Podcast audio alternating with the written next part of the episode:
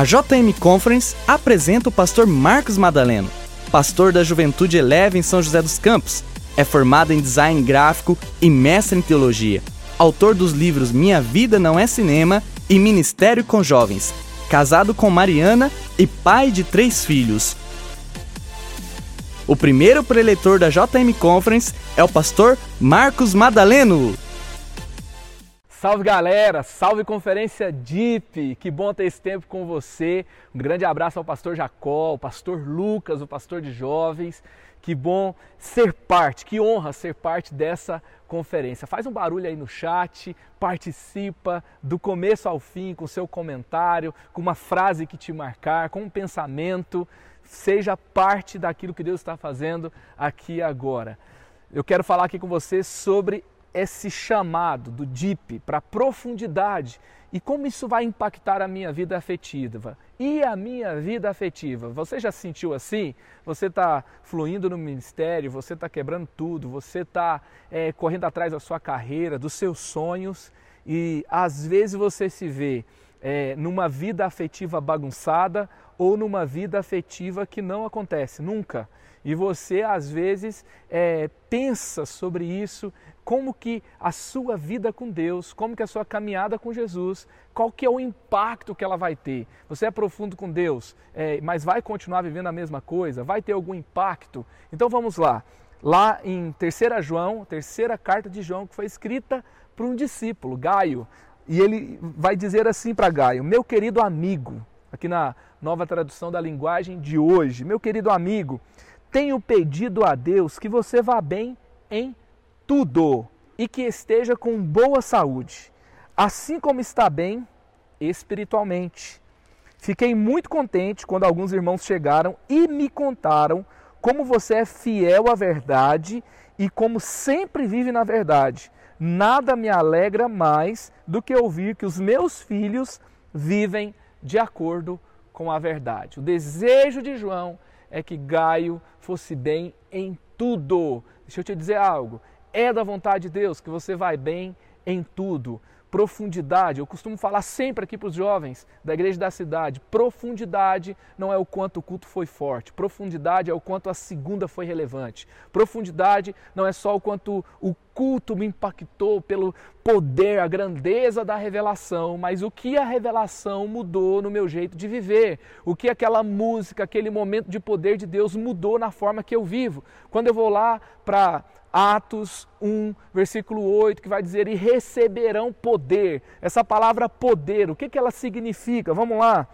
Essa palavra significa poder, força, habilidade, significa poder inerente, poder para realizar milagres, poder moral e excelência da alma, poder de influência própria dos ricos e afortunados, ou seja, poder para construir riquezas, poder é, que consiste também em força de exércitos e multidões, poder para influenciar, para conquistar multidões. Então, a palavra poder de Deus não tem um, um, limite apenas ali na sua vida espiritual, mas também tem um poder na sua excelência moral, poder para que você tenha uma conduta aprovada, uma vida em santidade, uma vida em honra, uma vida que vai ser de acordo com a palavra de Deus. Então guarda isso, profundidade não é o quanto o culto foi forte, é quanto a revelação foi uau, o quanto o momento foi arrebatador, mas o quanto a sua vida muda, o quanto a segunda-feira é diferente, o quanto a sua caminhada é poderosa. Se os seus relacionamentos não mudarem, mudaram, o que você experimentou não foi um avivamento, foi um evento. Então,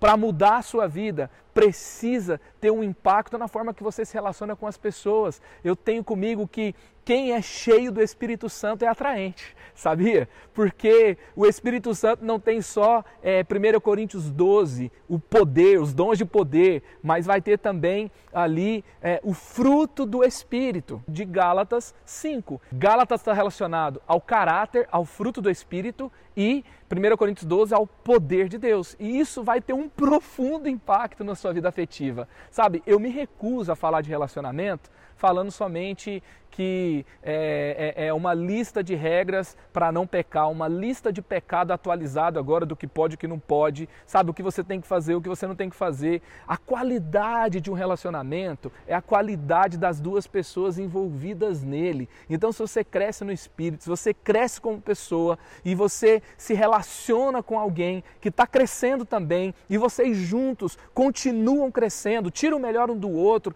não é um casal que não tem problema, que não tem conflito, que não tem dificuldade dificuldade, que não tem tentação, mas que juntos buscam a Deus e continuam crescendo, então você tem um relacionamento de muita qualidade. E relacionamento não é uma parte da sua vida, não é estar dentro de uma caixa, não. Relacionamento tem a ver com o seu futuro, tem a ver com o seu destino, tem a ver com o plano de Deus.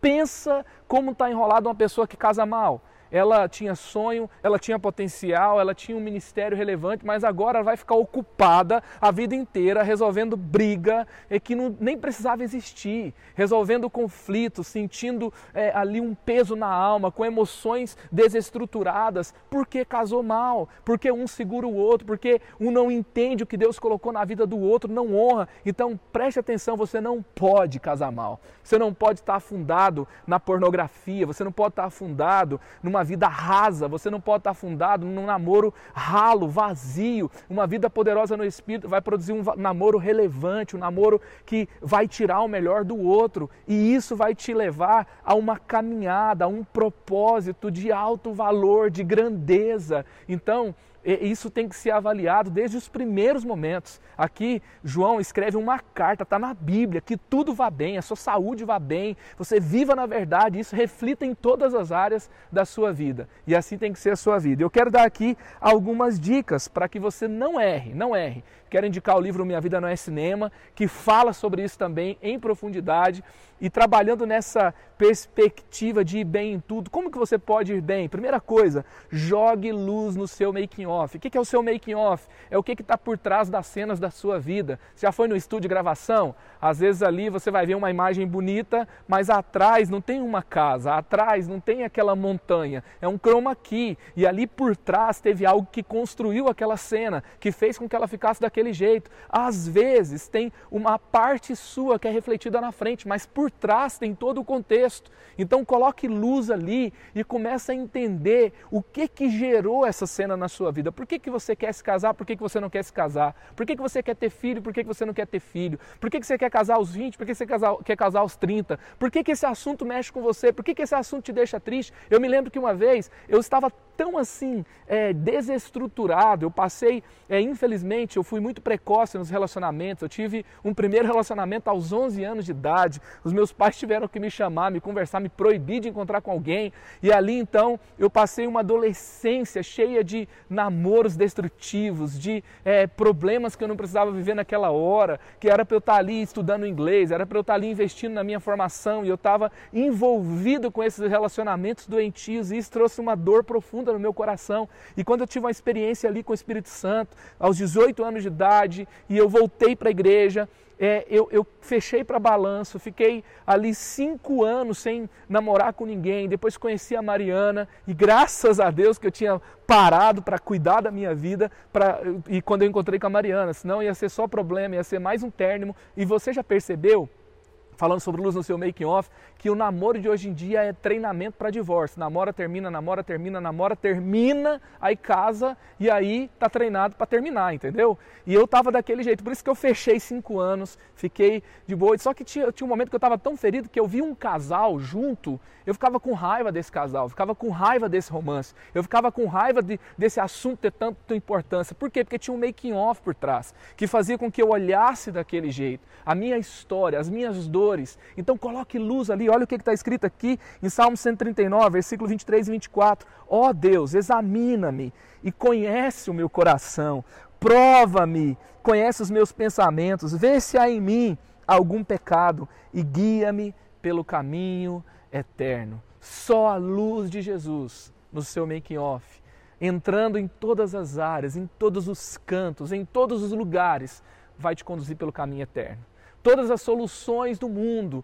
O mundo tem um namoro é, para cobrir o outro, porque se um destruiu, você inventa um outro para cobrir aquela ferida, sabe? O mundo é, quer passar tempo com a pessoa errada, se diverte com a pessoa errada até que chega a pessoa certa. O mundo está pensando em achar a pessoa certa. No reino, não. Quando você coloca luz, é você se torna a pessoa certa. E você atrai o tipo de pessoa que você é. E aí tudo muda, a perspectiva muda. Então você precisa é, deixar a luz entrar para você ver com as lentes do céu. O mundo tem muitas lentes, você tem que ver com a lente da palavra de Deus. Sabe, eu aprendi com a lente da palavra de Deus, que os meus problemas com a minha esposa ali no meu namoro, que eu queria que desse muito certo, e quando eu deixei a luz entrar, quando eu fui para a profundidade com Deus, eu descobri que o meu namoro não causava problema, que a Mariana não me causava problema, mas o meu relacionamento com ela revelava os problemas que eu tinha.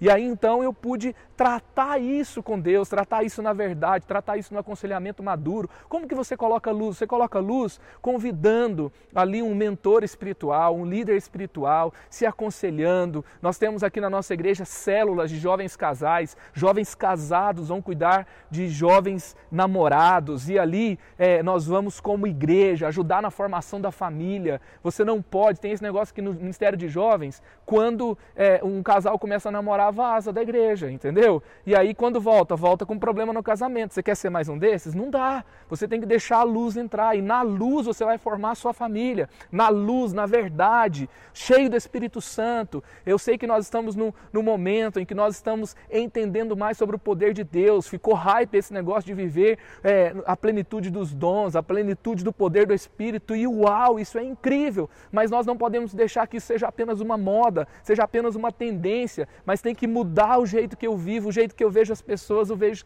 o jeito que eu me relaciono, o jeito que eu cuido das dores que, dá no meu coração, que estão no meu coração.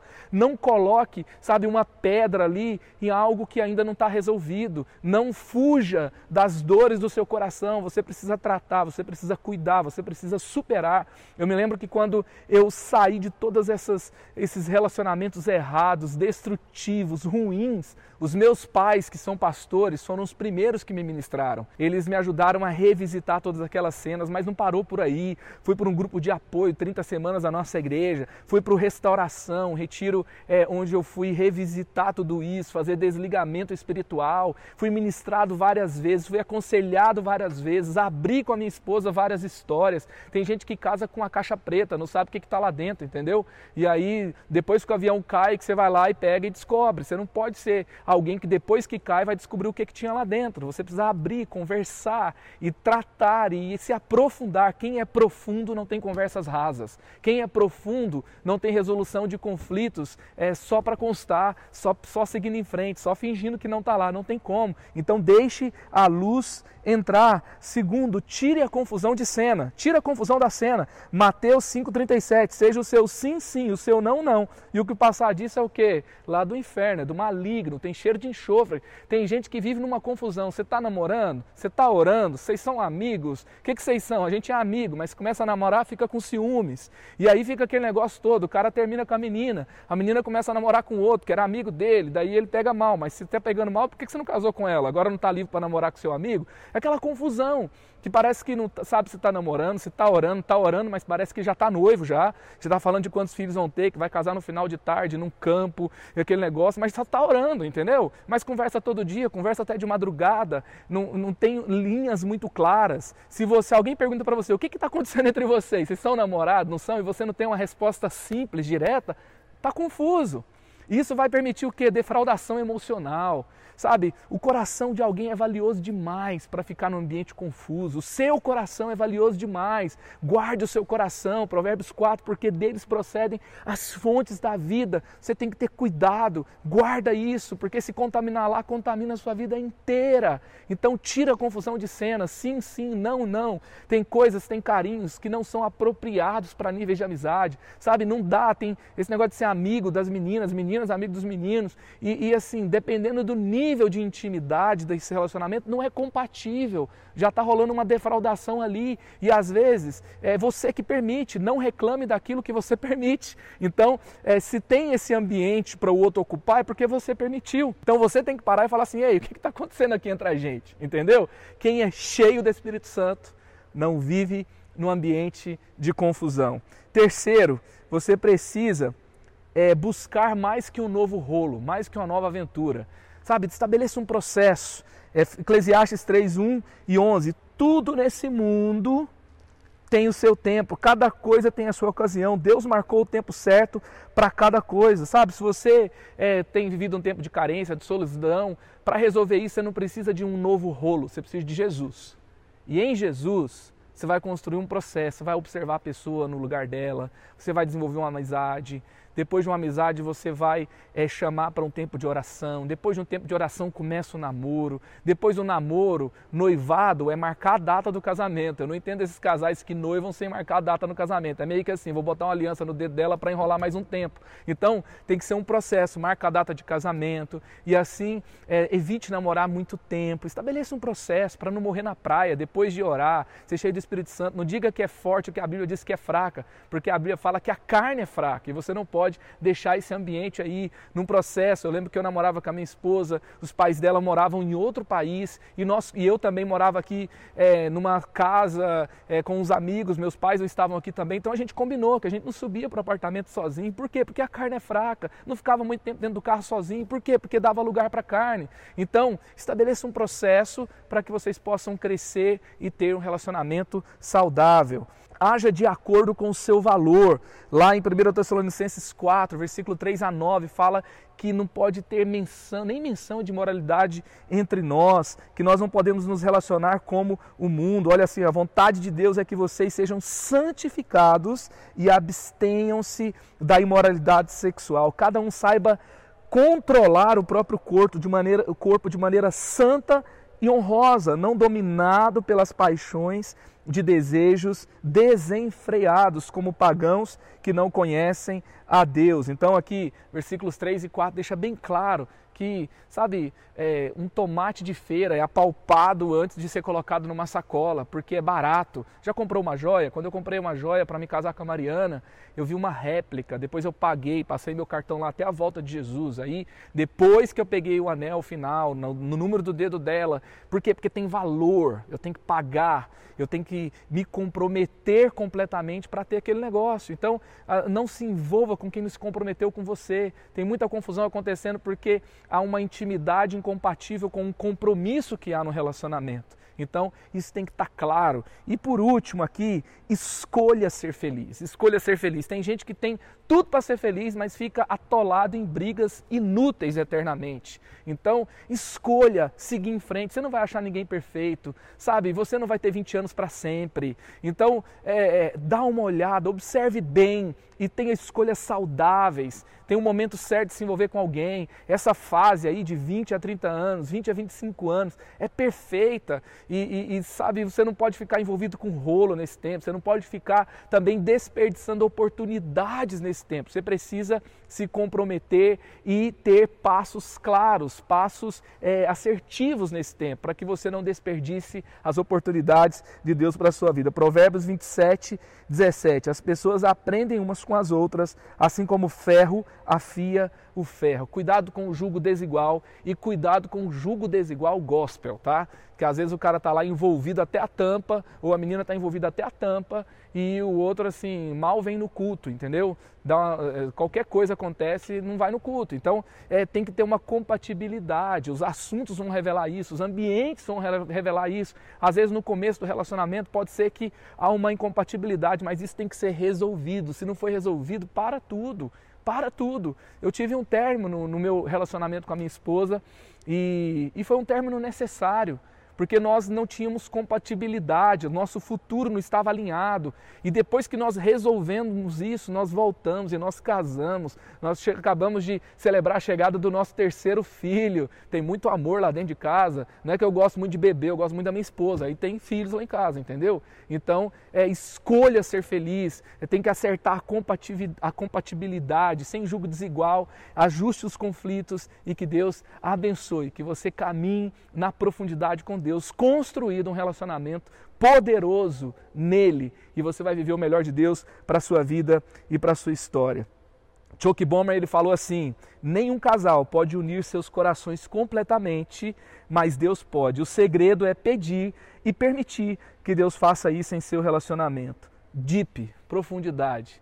Eu acredito que a, un... a maior afinidade que existe é a afinidade espiritual.